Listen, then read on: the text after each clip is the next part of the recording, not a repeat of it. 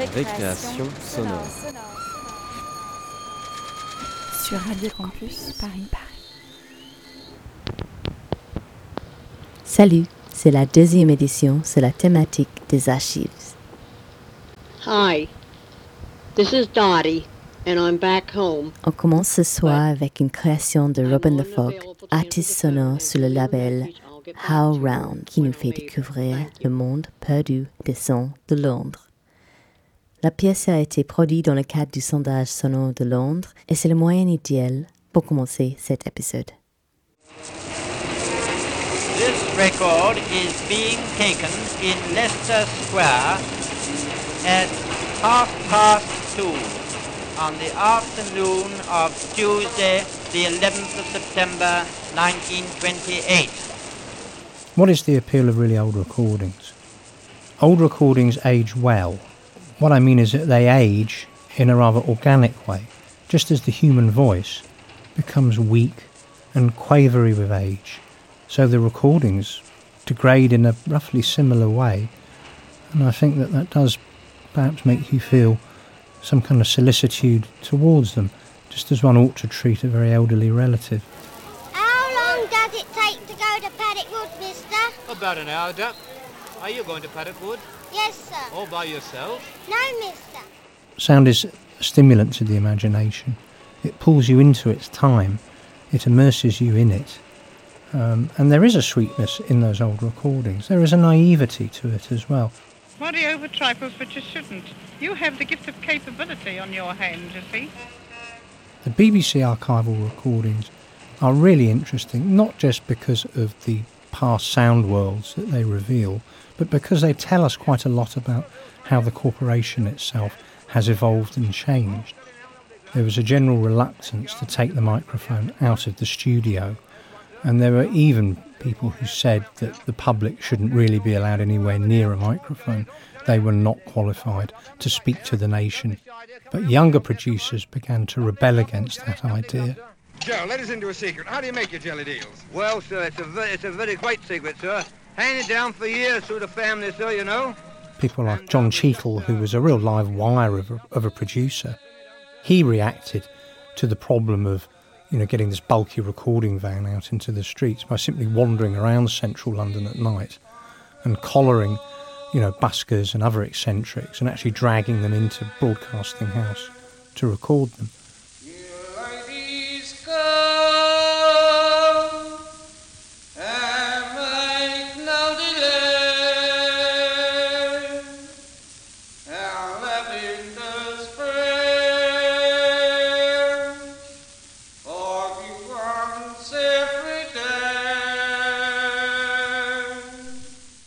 Does it tell you much about how London used to be? Well, I think it suggests something about what life was like, perhaps a little bit at odds with some of the other things that we see in television dramas, photographs, literature. London seems more eccentric, more vigorous, more vital, and in an odd way more robust than it's usually given credit for. Ah, there's the war cry going on. Large haddocks are known as jumbos, so that buyers shall be attracted to a particular stand, the salesmen make this cry. The very earliest, the very oldest recording I have is from 1888, and it is the first, or certainly the, the oldest surviving outdoor location recording, and it was made at the Handel Festival at Crystal Palace. Now, the kind of equipment used then to record sound was very primitive. The motors that drove the wax cylinder recording machine were clockwork, and you needed a very loud sound source to be able to record onto the wax cylinder itself. But fortunately, the Handel Festival involved a 4,000 strong choir, and it was judged to be loud enough, and the results sound well, I, I mean, words really fail me at this point.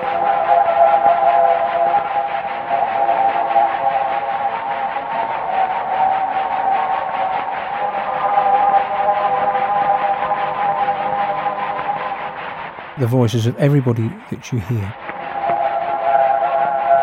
Weak, ambiguous, lost in seas of surface noise.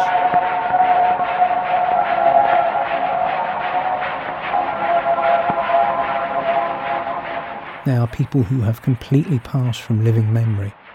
They are the voices of the dead. It is the sound of time.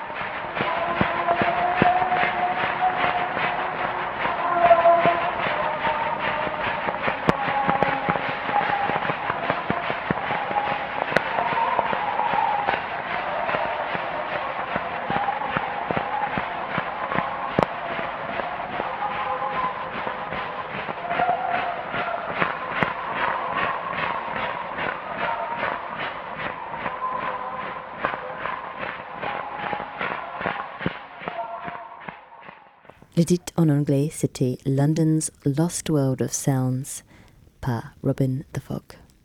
Les incendies en Australie sont enfin sous contrôle, mais les victimes qui ont tout perdu cherchent à reconstituer leur vie. En effet, nos maisons et nos biens renferment nos histoires les plus intimes. Perdre toutes les archives de notre vie peut donner la sensation de perdre une partie de nous-mêmes. Little Forest, and parts of the Kangaroo Valley due to active fire uh, fronts in all of those places, but they're hoping over the a packet of uh, breakfast cereal, some water out of my rainwater tanks, a packet of biscuits, half a nighty. I don't think there's too much of anything else. Oh, of course, my pills. Yana, Lake Conjola, Fisherman's Paradise. Once you get to be as old as me, you have to take pills every day. I had enough time to grab the maps because they were all together. The area that was burning, you needed maps. In one hour, the fire could travel 20 kilometres. It had a firm grip by then, so there's no way you could put it out.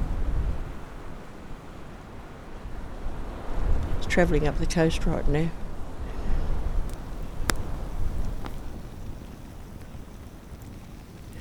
and it will be here pretty soon. I don't know. I have. I think I've got enough to think about for now, so I'm not sort of following any extra news.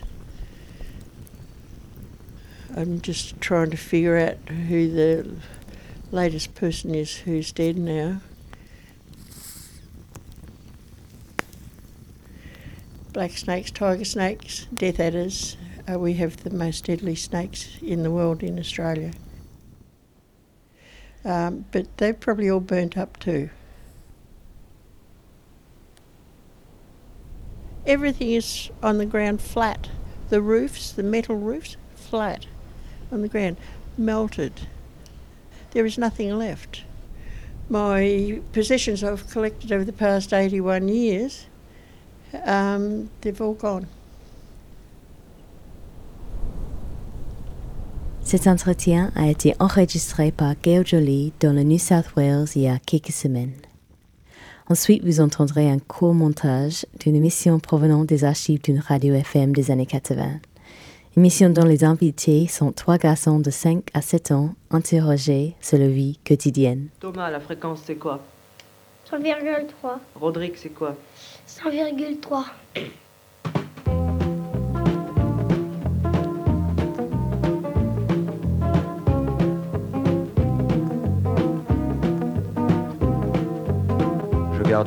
Jusqu'à la fin de ma vie l'autoportrait de Modigliani. Si tu étais un petit gamin de la région parisienne en 1984, c'est probable que tu aies pu écouter ça à la radio, et notamment sur Radio Sucre d'Orge 103, lors de l'émission Radio Gadget. Des hits du moment, comme ça, et ça. Et tu avais une voix qui ressemblait à ça. Oui, non, oui, très pas. très bien. Je le connais bien. Dans hip hop, il y en a beaucoup, mais je sais pas en Je l'ai faire. vu à la télé aussi. Moi, je sais pas en faire. vu à la télé Dans quelle émission Je sais pas. euh, Et si je vous passe un disque là, vous dansez un peu le Smurf? Oh non, moi, je sais pas le danser. Moi aussi. En plus, je le connais pas. Vas-y, vas-y. vas-y. Alors, il faut dire oui ou non. Quoi? Un tronc. Quoi Bah, un tronc, il faut dire oui ou non. Un tronc. alors, un- Oui. Oui, Deux troncs. oui, Trois troncs. oui, Quatre troncs. oui, Cinq troncs. oui, Six troncs. oui. Non. Pourquoi Est-ce que c'est un citron Non Bah oui. Tu vois, c'est- on dit non parce que c'est un citron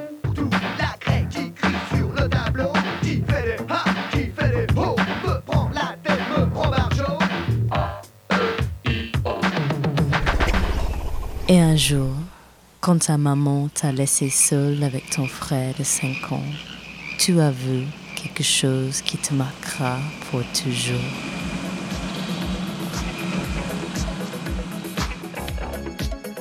Darkness falls across the land. The midnight hour is close at hand. Creatures crawl in search of blood.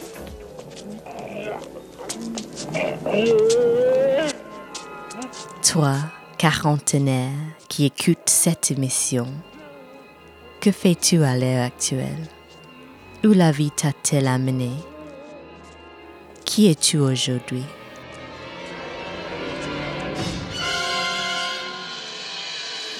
Le prochain documentaire durera 36 minutes. Il s'agit de Corps utopique de Michel Foucault, proposé par Sonia Franco. On y entendra un enregistrement de 1966 du célèbre philosophe lisant son texte. Puis on se demandera ce que les mots de Foucault évoquent pour des personnes dont le corps est emprisonné, mais l'esprit toujours ailleurs.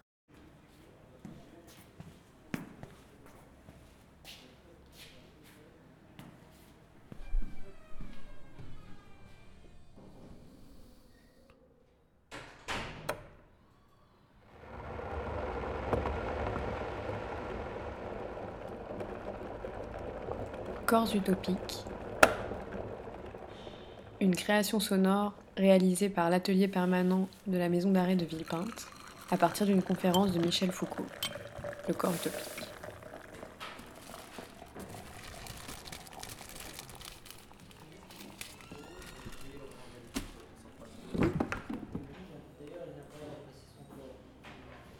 Ah, il aime pas, il aime pas son corps. Il, se trouve, moi, tiens, tu peux diffuser un mail, c'est une radioconférence. Et j'ai plus que Il le dit. hein. C'est vrai Hein Il dit qu'il est vraiment. Cette vilaine coquille que ma tête à cette cage, que je n'aime pas. Il va falloir montrer une n'aime pas corps. voilà. Ça, c'est est ce magnifique cette phrase. Hein La cage. Ouais. C'est laquelle la phrase Celle que j'avais euh, devant et euh, première page. première page, ça doit être la, la 15e ligne. C'est beaucoup. Encore, c'est les deux sont beaucoup. Pour Rapprochez-vous de la table s'il vous plaît, parce que j'ai mis le zoom, donc plus on est près, mieux c'est pour le son. Le plus important pour lui, c'est l'intérieur. C'est le...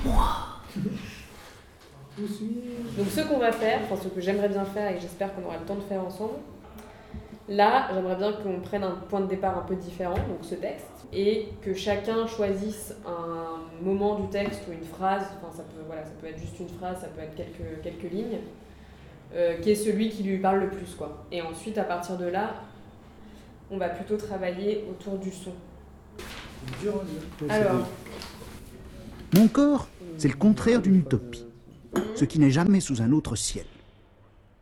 Il est le lieu absolu, le petit fragment d'espace avec lequel, au sens strict, je fais corps. Mon corps, topie impitoyable. Mon corps, c'est le lieu sans recours auquel je suis condamné. Et je pense après tout que c'est contre lui, et comme pour l'effacer, qu'on a fait naître toutes ces utopies. L'utopie, c'est un lieu hors de tous les lieux, mais c'est un lieu où j'aurai un corps sans corps. Un corps qui sera beau, limpide, transparent, lumineux, véloce, colossal dans sa puissance, infini dans sa durée, délié, invisible, protégé, toujours transfiguré. Il y a aussi une utopie qui est faite pour effacer les corps. Cette utopie, c'est le pays des morts. Ce sont les grandes cités utopiques que nous a laissées la civilisation égyptienne. Les momies, après tout, qu'est-ce que c'est? Eh bien, c'est l'utopie du corps nié et transfiguré. La momie, c'est le grand corps utopique qui persiste à travers le temps. Il y a eu aussi les masques d'or que la civilisation mycénienne posait sur les visages des rois défunts, utopie de leur corps, glorieux, puissant, solaire, terreur des armées. comment tu disais, toi, que la mort, c'est le, c'est le contraire, c'est il y a un corps, mais il n'y a plus rien dedans, quoi. le corps est là, mais... des- Qu'est-ce que c'est qu'une momie? Et Il parle de- des pierres tombales, des rois qui laissaient des masques. En, guise de- en fait, il, il y a le corps, mais euh, à partir du moment où ils sont morts, il y a, en fait, en gros, il n'y a plus l'esprit. Mais le corps, il est là. Mais là, il n'y a plus rien. Le corps, il est immobile. Donc là, on n'est plus dans la même théorie du début. Au Ouais. début, il est là, il dit qu'il y a quelqu'un, Qu'il est donc on vivant, pense l'esprit qu'il est vivant, mais qu'il est énervé parce qu'il ne peut, pas- il peut pas partir sans son corps. Sauf que là, maintenant, on arrive dans autre chose. Là, il y a le corps, mais il n'est plus là. En réalité, au début, il parle de son âme, il parle de son esprit et qu'il aimerait s'évader de son corps. Et Maintenant, Mhm. il y a le corps, mais il n'y a plus d'âme. Donc la momie, c'est le grand corps utopique qui persiste à travers le temps. C'est bien ça, c'est de dire on va, on va se momifier. Donc en fait, on disparaît jamais quelque part. Notre corps, il reste toujours là. C'était mise en scène, quoi. La mort était mise en scène. Pose des Une matérialisation bizarres, 1 hein. On commence à se poser des bah, questions. C'est de la philosophie, hein, la philosophie. Tu réfléchis aux grandes questions de la vie. La mort, Ça c'est quand même une grande ça question de la vie. ça serait des. Enfin, je sais pas. De quoi C'est bizarre. De quoi c'est C'est bizarre un peu logique qu'il y ait une pierre tombale notre mort, je sais pas, qu'il y ait encore une existence. Parce qu'une tombe, c'est fait pour euh, quelque part faire durer ton corps. euh, Une commémoration. que- Oui. On continue? Qui prend le relais? Toufik? Tu t'es arrêté où? Euh, Dans cette cité d'utopie des morts. Ah voilà, tu vois, ça redit ça. Dans cette cité d'utopie des morts, donc il parle du cimetière, hein, voilà que mon corps devient solide comme une chose, éternelle comme un dieu. Mais peut-être la plus obstinée, la plus puissante de ces utopies par lesquelles nous effaçons la triste topologie du corps, eh bien, c'est le grand mythe de l'âme qui nous l'a fourni depuis le fond de l'histoire occidentale. L'âme, elle fonctionne dans mon corps d'une façon bien merveilleuse. L'âme fonctionne dans mon corps d'une façon bien merveilleuse. Elle y loge bien sûr, mais elle, ne- mais elle sait bien s'en échapper. Elle s'en échappe pour voir les choses. À travers les fenêtres de mes yeux, elle s'en échappe pour rêver quand je dors, pour suivre quand je meurs. Voilà. Et voilà. Mon corps, par la vertu de toutes ces utopies, a disparu. Son corps, il reste, mais peut-être que des fois, il est trop concentré. Parce qu'il dit que le corps, il est peut-être vieux, fatigué, pas beau et tout, mais son âme, elle, lui permet de tout faire. Peut-être quand il rêve, encore. Des Mhm. fois, quand on est vieux, on peut rêver qu'on est jeune. On peut rêver aussi qu'on porte 150 kilos développé couché. Oui, Ah, est c'est peut-être une utopie. Ouais, dans les rêves, on n'est pas. Ouais. Des fois, moi, je rêve que je suis libre, quand je suis dégoûté quand je me réveille. Quand on c'est ça, c'est le matin, c'est le matin tu te c'est prend pas des les choses. C'est c'est- le truc, c'est ça. Le bruit? Non, c'est quand tu es dans un rêve et il ouvre la porte. Bonjour. Ça te fout le cafard, ça? Mhm. Il suffit, j'entends un bruit de clé, Ouais. un truc, ça me fout le cafard. bonjour. Je dis, ah ouais, putain, merde.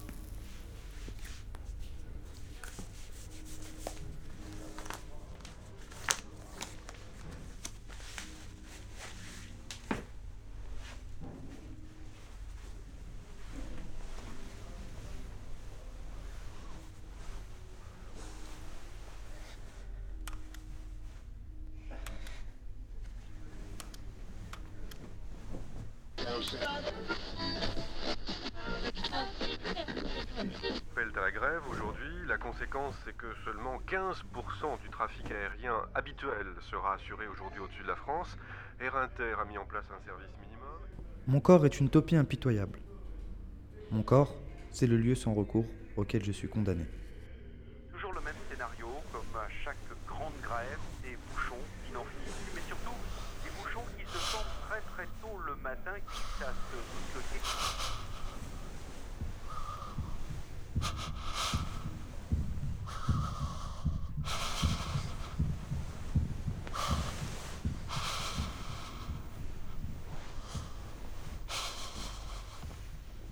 Mon corps, c'est le lieu sans repos. auquel je suis condamné.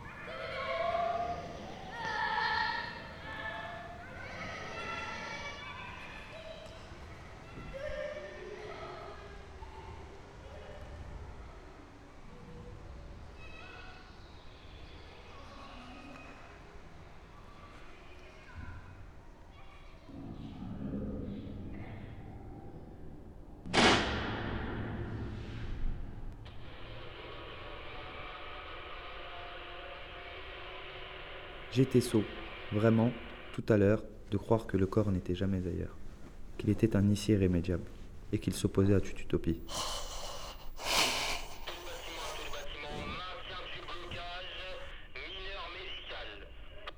Mon corps, en fait, il est toujours ailleurs, il est lié à tous les ailleurs du monde, et à vrai dire, il est ailleurs que dans le monde.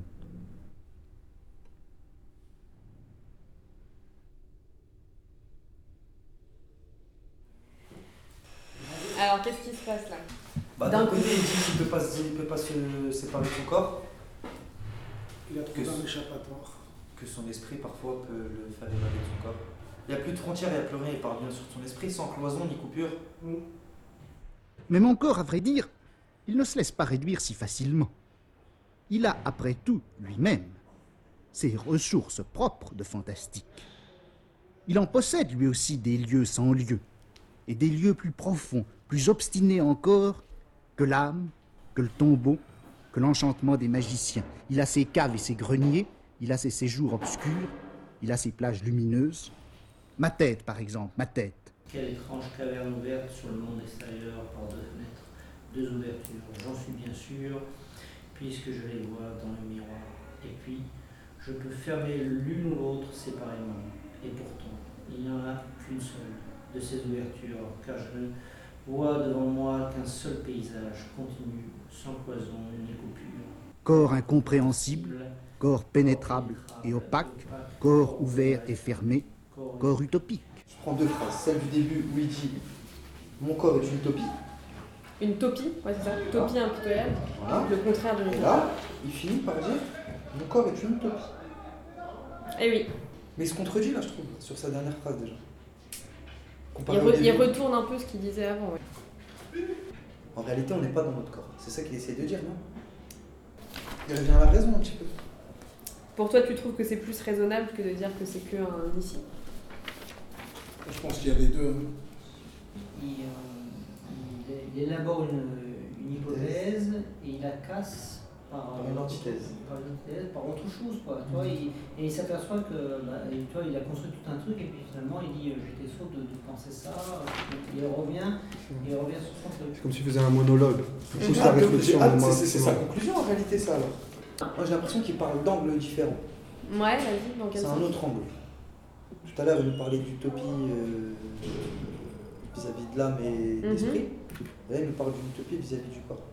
Et c'est comme s'il prenait un angle. Parce que là, il dit que, que, que quoi qu'il arrive, il ne peut pas se voir. Et s'il se voit, il se voit parfaitement devant un miroir. Mm. Et que son dos, il ne pourra jamais le voir, même s'il se tord dans tous les sens. Toi, tu l'es frustré par le fait qu'il peut pas se voir complètement. Mais c'est le cas de tout le monde, ça. C'est pour ça que quand on est filmé, ça, ça fait bizarre quand on se voit et qu'on est filmé. Et même quand on C'est même, pas, c'est même pas pareil que quand on se regarde dans un miroir. se connaît parce pas. que- Et Hein quand on s'entend pas se connaître. Bah, parce que tu te vois comme les autres te voient, comme toi tu te verras jamais. En prison, on n'a pas de grand miroir. On a des petits miroirs. Et ça, ça change beaucoup de choses, je pense, de ne pas pouvoir te Ah, voir en deux entier. Ça fait trop bizarre quand on se voit des fois euh, en entier là. J'ai mon changé de miroir Tu sais, dans, dans la longue coursive, il y a une espèce de reflet de, de, de glace. Ouais, ouais, ouais. Je me regarde là à chaque fois. Je me dis, puis de souder à chaque fois de se regarder. Ouais, mais- Je ne me vois pas. Tu vois. On se voit jamais. Bah, tu vois, ça par exemple sur le corps, votre, votre corps est un peu invisible quand même Dans, dans. Ouais. Mon corps, en fait, il est toujours ailleurs. Il est lié à tous les ailleurs du monde. Et à vrai dire, il est ailleurs que dans le monde. Car c'est autour de lui que les choses sont disposées. C'est par rapport à lui. Et par rapport à lui, comme par rapport à un souverain qu'il y a un dessus, un dessous, une droite, une gauche, un avant, un arrière, un proche, un lointain. Le corps est le point zéro du monde.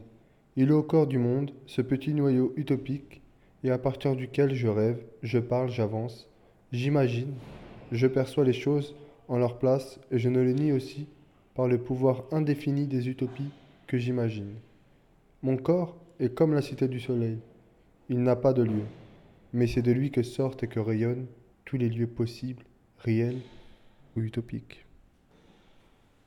Moi, j'ai une, perception de cette phrase-là, peut-être qu'elle n'est pas elle est erronée, hein, mais j'ai toujours l'impression que nous, on est, euh, que, que c'est euh, le centre de tout et tout ce qui se passe, c'est ben, tout ce qui se passe autour, ça gravite autour de toi.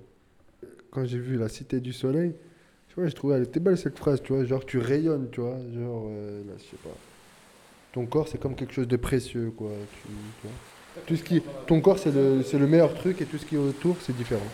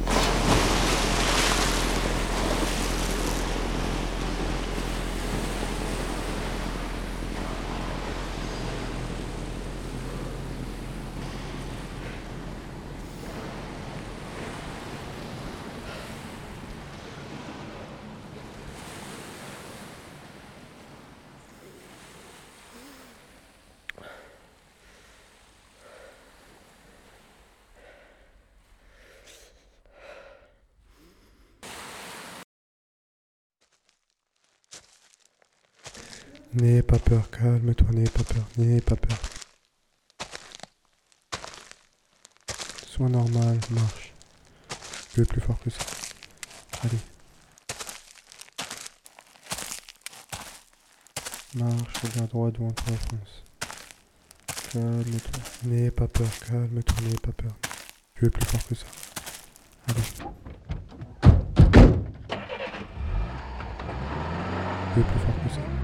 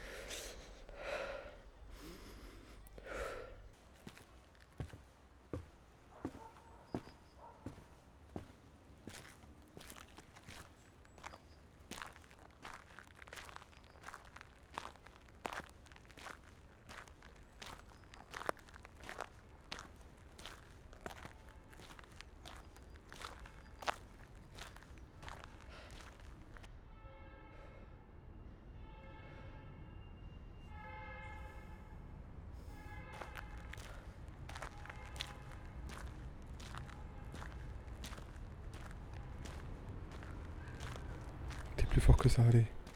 Allez, ressaisis-toi, t'es plus fort. Tu plus fort que ça. Allez.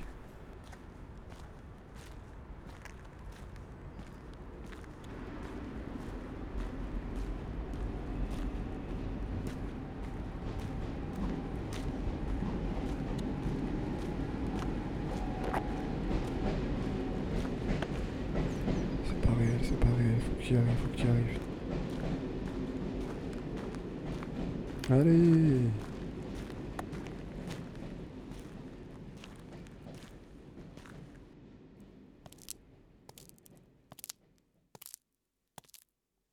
Allez, tout est normal, tu es normal, vas-y.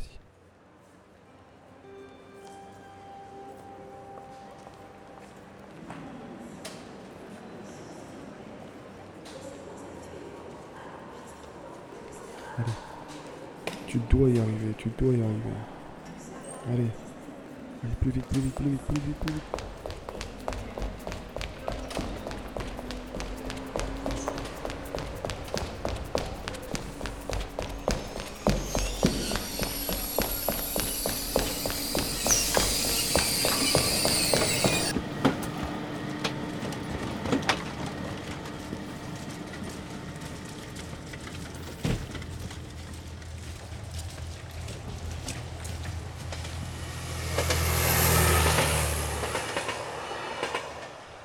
Non, vraiment, il n'est pas besoin de magie ni de féerie, il n'est pas besoin d'une âme ni d'une mort pour que je sois à la fois opaque et transparent, visible et invisible, vie et chose. Pour que je sois utopie, il suffit que je sois un corps.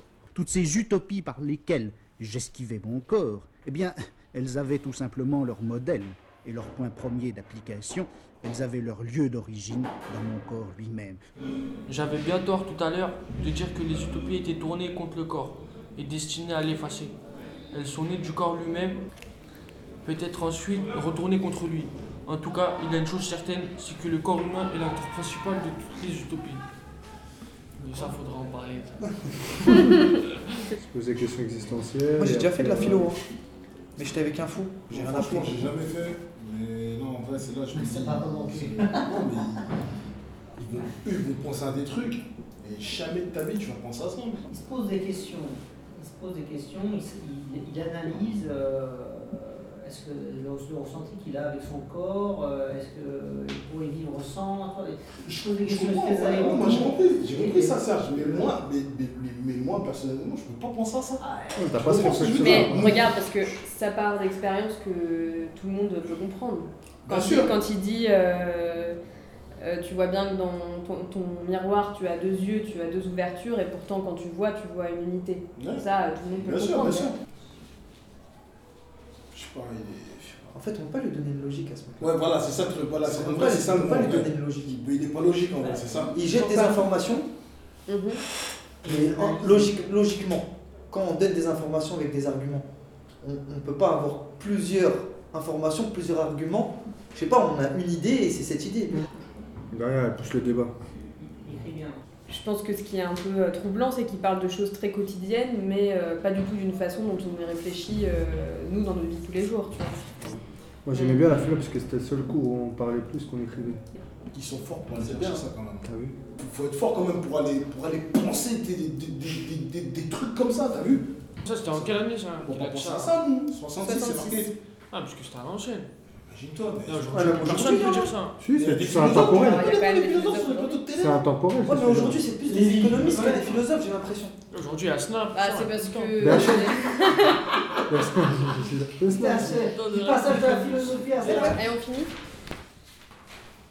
Après tout, les enfants mettent longtemps à savoir qu'ils ont un corps. Pendant des mois, pendant plus d'une année, ils n'ont ils n'ont qu'un corps dispersé, des membres, des cavités, des orifices, et tout ceci ne prend littéralement corps que dans l'image du miroir.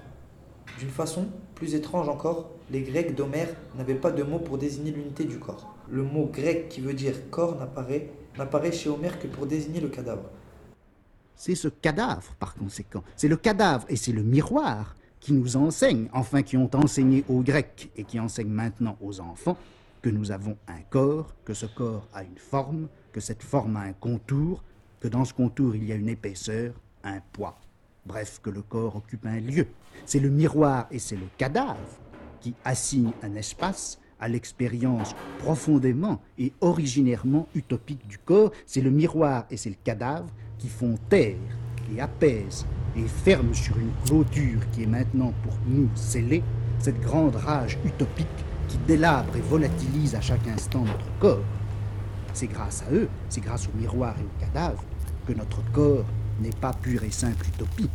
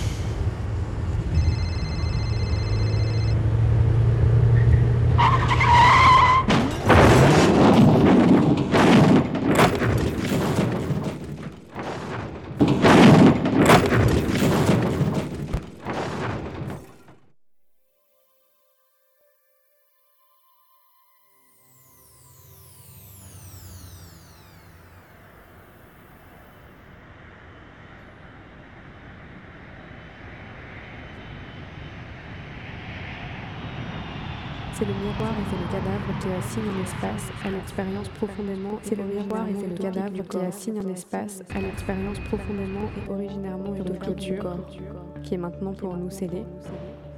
Cette grande rage utopique, c'est grâce au miroir et au cadavre volatilise à chaque pas pur, qui font taire et apaise et ferme sur une clôture, qui est maintenant le miroir et c'est le cadavre. Qui font taire et apaise utopique et ferme sur une clôture, qui délabre et volatilise à chaque instant pour nous sceller cette grande rage utopique qui délabre et volatilise à chaque instant notre corps.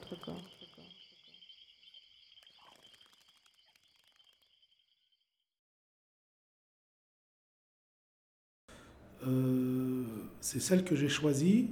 Euh, bah, on, va, on va dire que c'est pas un hasard, puisque on y voit, euh, on y voit la, la puissance, euh, on y voit le, le mot glorieux, euh, terreur des armées, mais devant laquelle on recule pas.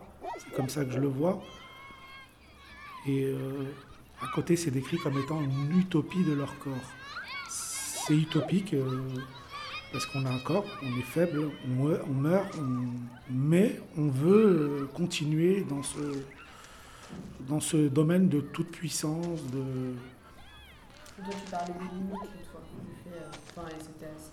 Bah, les limites, euh, oui, chercher la peur en fait. Chercher la peur quand il n'y en a plus. Il y a eu aussi les masques d'or de la civilisation mycénienne, posés sur les visages des rois défunts. Utopie de leur corps, glorieux, puissant, solaire, terreur des armées.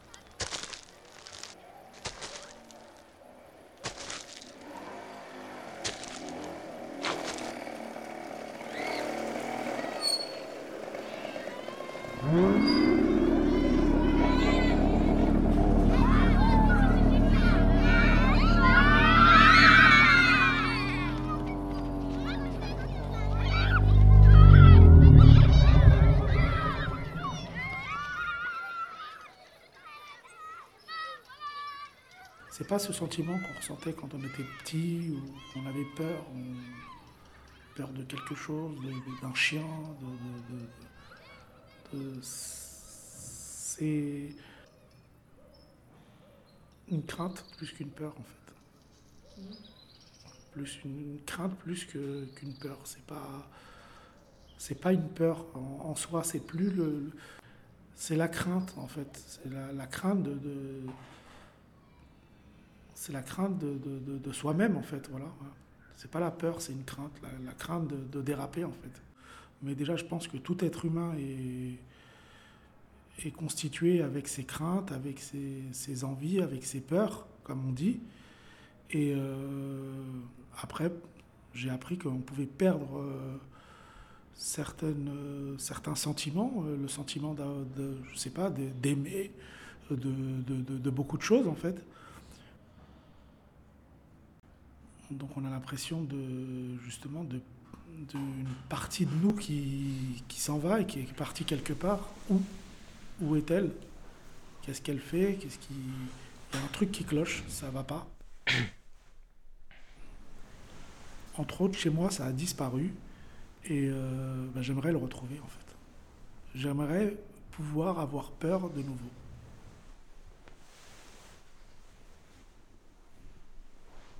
J'aime bien le soir en fait. Quand j'arrive pas à dormir, quand je, je me mets à penser.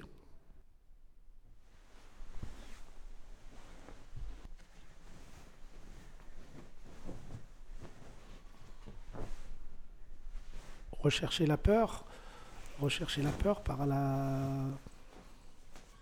Essayer de trouver une thérapie.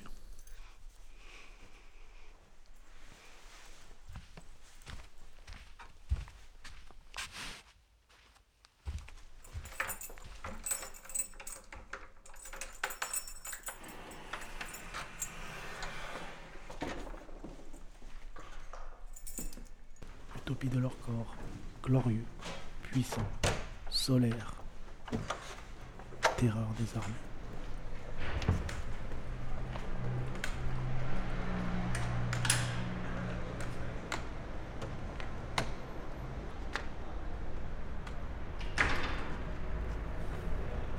Donc le j'ai commencé à prendre euh, la moto et aller loin, le plus loin possible, le plus loin possible, euh, le plus à fond possible.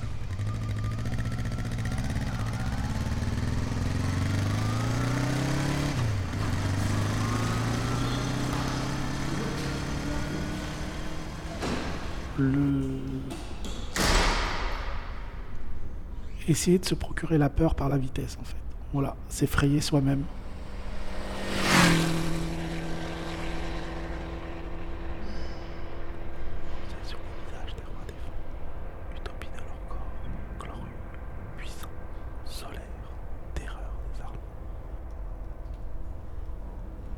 Pour euh, avoir justement ce sentiment de, de- de frayeur, en allant à fond, en allant le plus loin possible, en allant au maximum.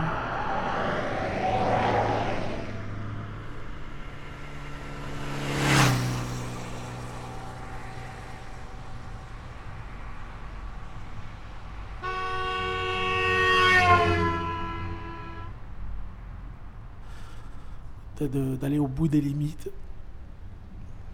pour essayer de trouver justement un sentiment, peut-être pas de peur, mais quelque chose qui y ressemble. se dire que ça pouvait procurer quelque chose. Et finalement, rien.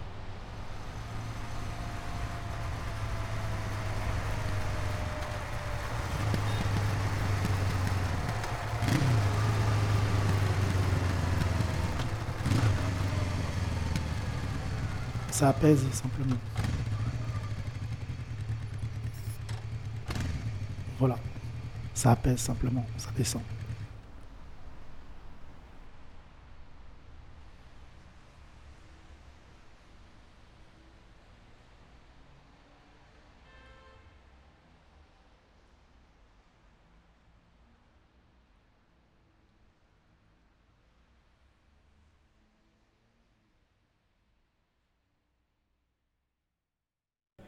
Peut-être faut-il dire aussi que faire l'amour, c'est sentir son corps se refermer sur soi. Ah bon C'est enfin. Ouais. T'as cette sensation, toi? Mhm. Ah, ça J'ai dépend. l'impression qu'il souffle. Ah, ça dépend. Ça dépend. On en reparlera tout à l'heure. C'est enfin exister hors de toute utopie, avec toute sa densité, entre les mains de l'autre.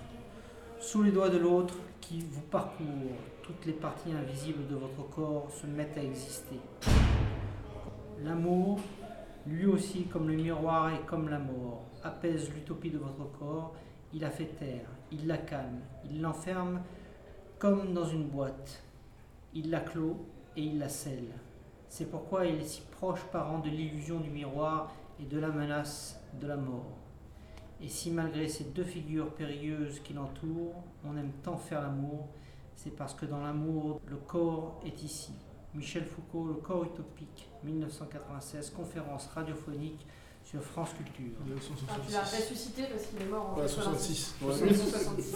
J'ai dit combien J'ai dit 96 Alors, quelle belle fin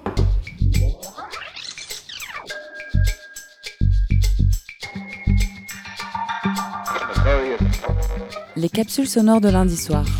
Regard croisé sur la création sonore documentaire. Épisode 3. Produire en collectif.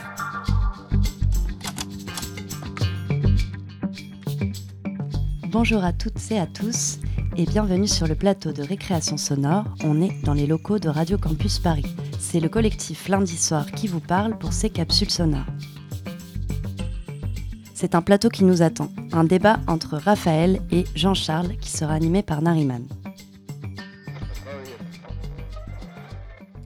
Bonjour Lila, merci. Euh, bonjour Raphaël, bonjour Jean-Charles. Bonjour.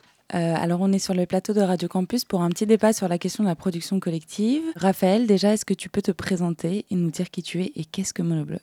Oui, alors moi je suis euh, membre du collectif Monobloc, qui est un collectif de radio. En fait, c'est une web radio qui, est, qui a été fondée en mars 2017 par huit personnes à la base, donc vraiment format collectif.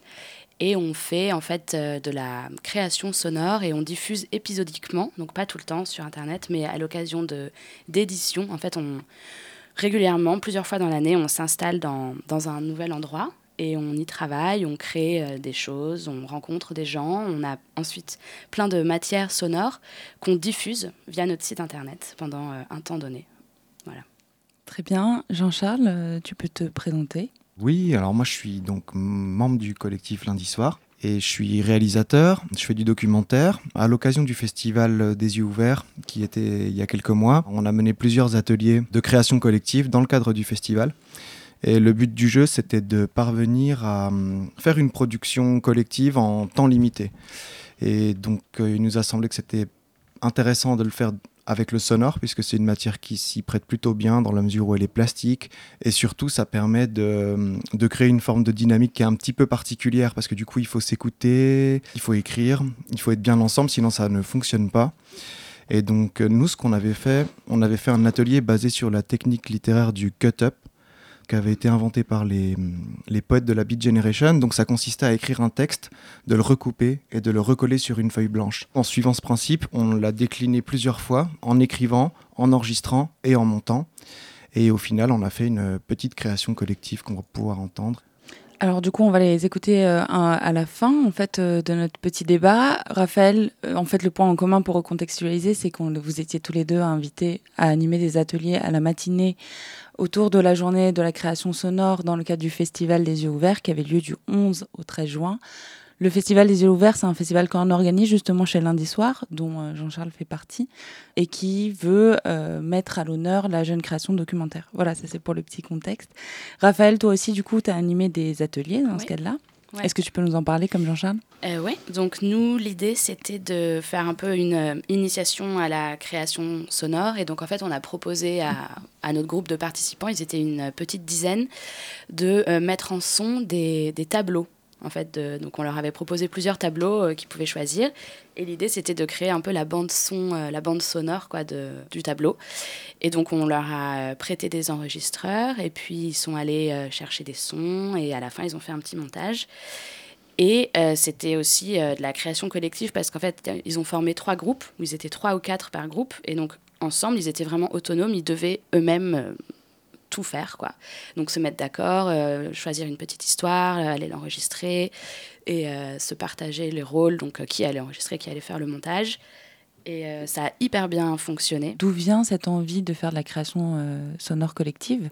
Et pourquoi en fait vous croyez en ça? En fait, à l'origine, Monobloc, c'était un peu un pari. On ne pensait pas forcément devenir vraiment une web radio, mais la première envie, c'était OK, on va essayer de, euh, de faire de la radio pendant 100 heures d'affilée, de diffuser pendant 100 heures. Et donc, on s'est tous retrouvés, on a passé 10 jours ensemble dans une maison à produire des contenus, à inventer des formats. à- à faire des lectures collectives, à inv- inventer des choses pour qu'à la fin, on ait euh, de la matière pour faire une diffusion sur notre site pendant 100 heures.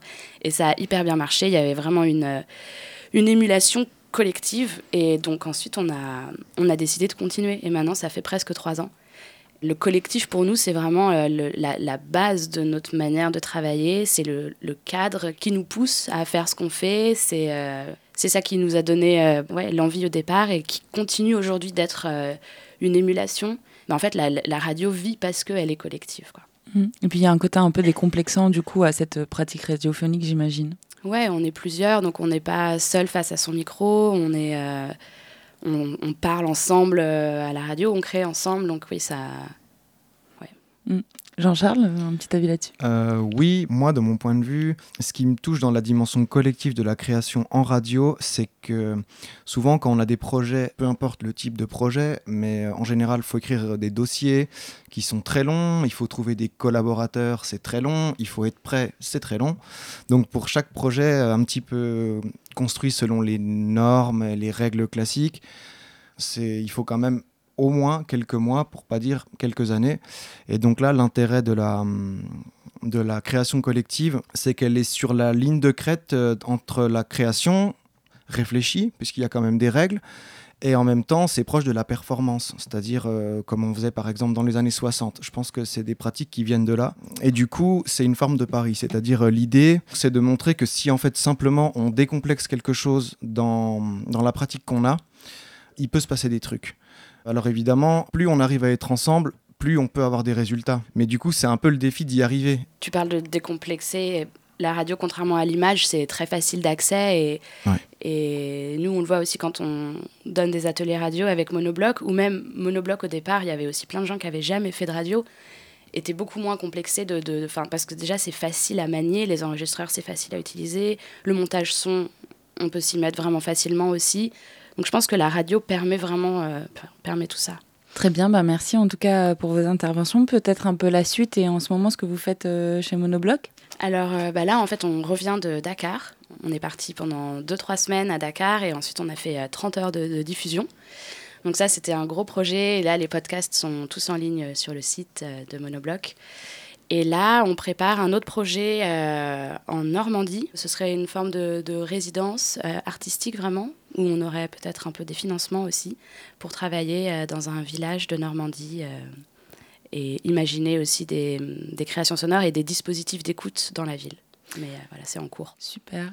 Bah, du coup, on va écouter les deux, les deux extraits sonores en fait, des ateliers que vous aviez menés respectivement aux yeux ouverts.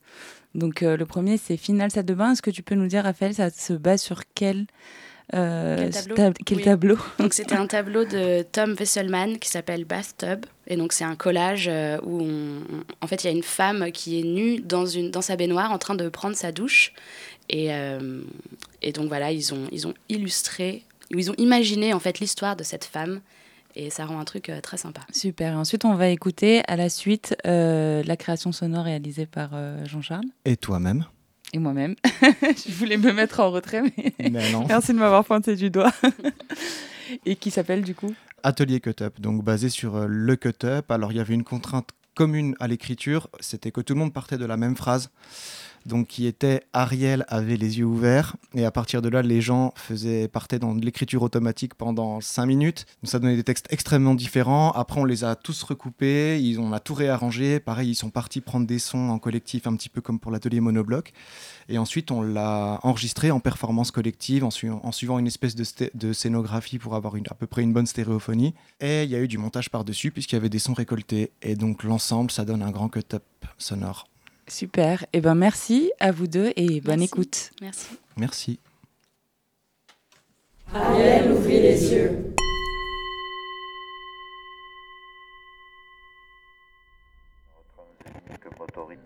insulte.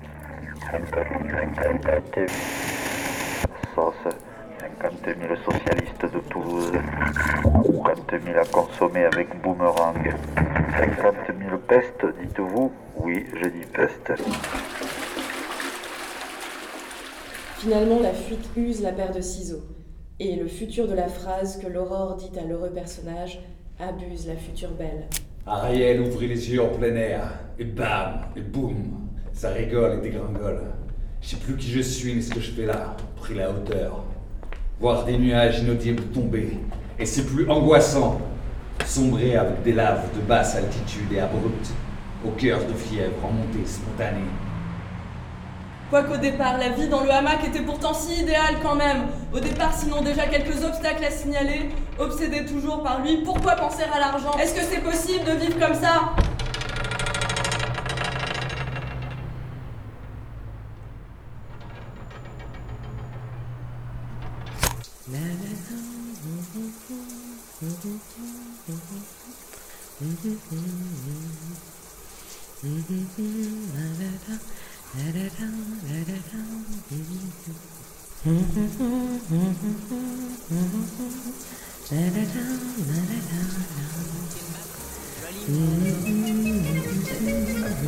T'as ton cœur à cou et le bonheur par en dessous, joli mot.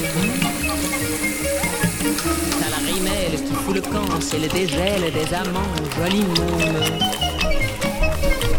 Ta ça sent bon, fais-en don aux amis, joli môme. T'es qu'une fleur de printemps qui se fout de l'air et du temps. T'es qu'une rose éclatante que l'on à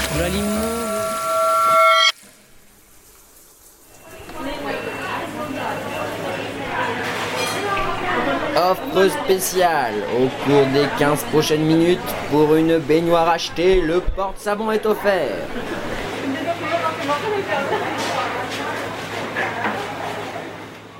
Merci Nariman, Jean-Charles et Raphaël pour ces belles paroles sur le thème de produire en collectif. Abby à la technique, habillage musical, Timothée et Kiran.